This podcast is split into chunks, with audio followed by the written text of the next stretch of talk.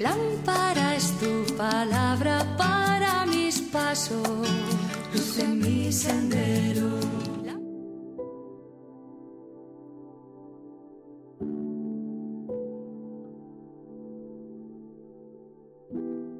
Del Evangelio según San Mateo, capítulo 19, versículos del 3 al 12.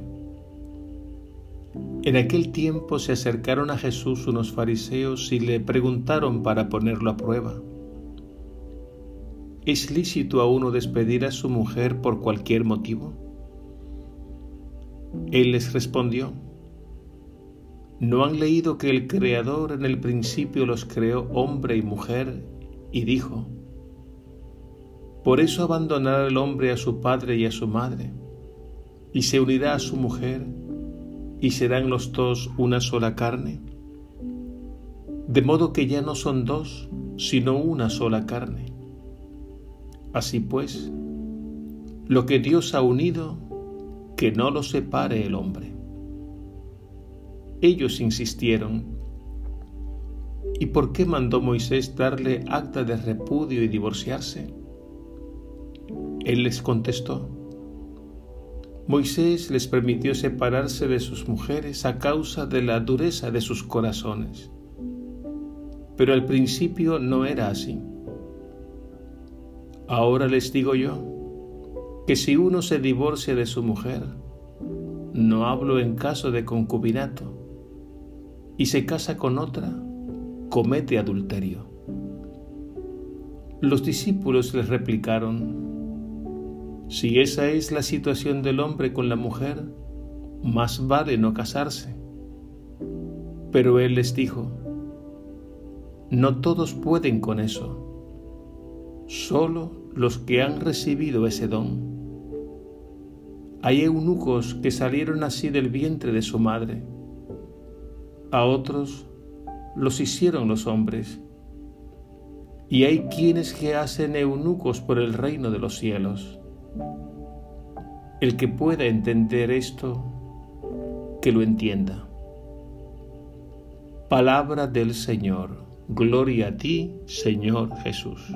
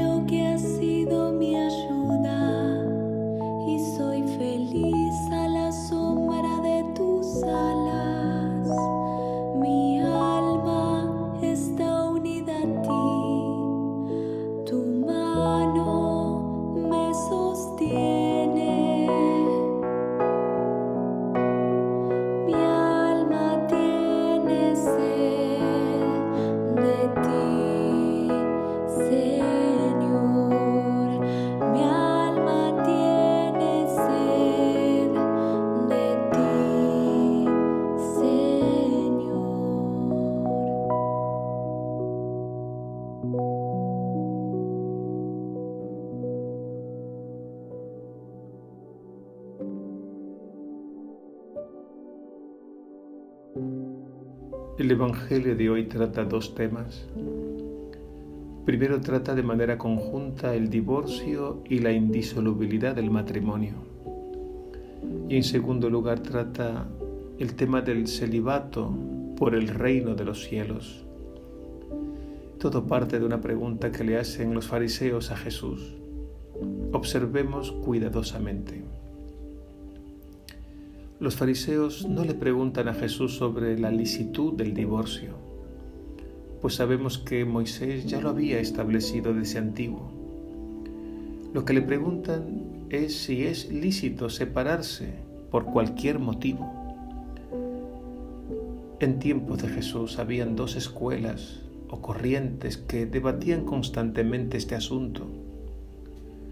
Unos decían que sí era lícito por cualquier motivo y otros que también estaban de acuerdo con el divorcio, pero no por cualquier motivo. En este sentido, lo que querían los fariseos era meter a Jesús en este debate para ponerlo a prueba. Pero Jesús se coloca a otro nivel. Se remonta al plan de Dios diciendo, al principio Dios los creó hombre y mujer y dijo, por eso abandonará el hombre a su padre y a su madre, y se unirá a su mujer, y serán los dos una sola carne. Y Jesús insiste diciendo, de modo que ya no son dos, sino una sola carne. Así pues, lo que Dios ha unido, que no lo separe el hombre. Jesús no entra en el debate sobre el divorcio por cualquier motivo. Para él la palabra divorcio sencillamente no existe porque no está en el plan de Dios. Los fariseos, impresionados por la respuesta de Jesús, le contestan, ¿y por qué Moisés mandó darle acta de repudio y divorciarse? Jesús responde, por la dureza de sus corazones mandó Moisés separarse de sus mujeres. Pero el principio no fue así. Jesús reconoce la presencia del misterio del mal en nuestro mundo, que separa y divide a las personas. Y el mal está también dentro de nosotros. Nos seduce, nos arrastra y finalmente nos destruye destruye lo más bello, lo más bueno y lo más santo. Y Jesús insiste en la indisolubilidad del matrimonio y no cede. Solo permite la separación en caso de concubinato o unión ilegítima. Sabemos que existen matrimonios que se han contraído con serias irregularidades y que una vez analizados la Iglesia reconoce su invalidez por distintas razones y causas. Por ejemplo, por razones de salud física o psicológica, porque ha habido algún engaño y por otras tantas razones o causas que imposibilitaron el vínculo sagrado. La Iglesia es consciente de ello y trata de apoyar los procesos para esclarecer cada caso. Pero no es tan fácil por lo delicado del tema y porque tiene que quedar en claro las causas para reconocer en efecto la validez o invalidez del matrimonio. No podemos tratar a la ligera algo que por un lado es tan sagrado por otro tan humano y tan delicado. Y aquí sabemos que está en juego la felicidad y la estabilidad misma de la familia y de la sociedad. Finalmente Jesús nos habla del celibato por el reino de los cielos. Jesús nos abre la posibilidad de que hombres y mujeres opten por una consagración total a Dios en cuerpo y alma, en vistas a dilatar el reino de Dios en el mundo.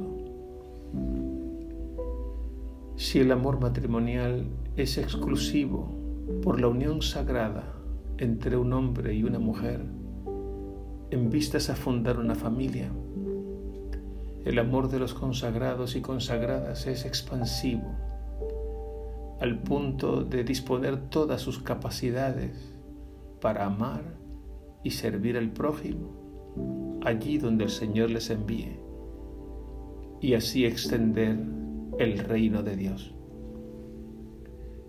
Esta vocación al celibato por el reino de los cielos no es mejor ni peor que la vocación al matrimonio.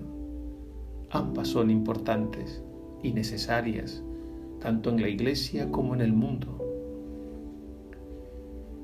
Ojalá que los jóvenes, las nuevas generaciones, capten el don y la belleza de la vocación al santo matrimonio y capten también el don y la belleza de la vocación a la vida consagrada y acojan con agrado, con fe y alegría la llamada que les hace el Señor, porque es así como el Señor quiere conducirnos a la plena realización de nuestras vidas.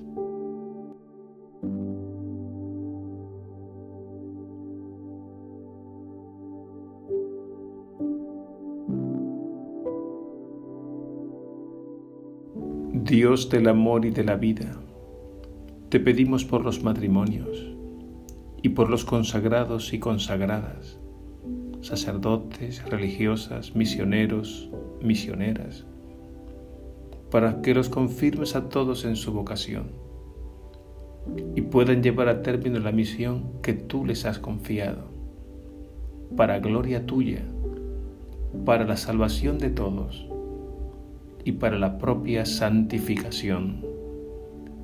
Amén.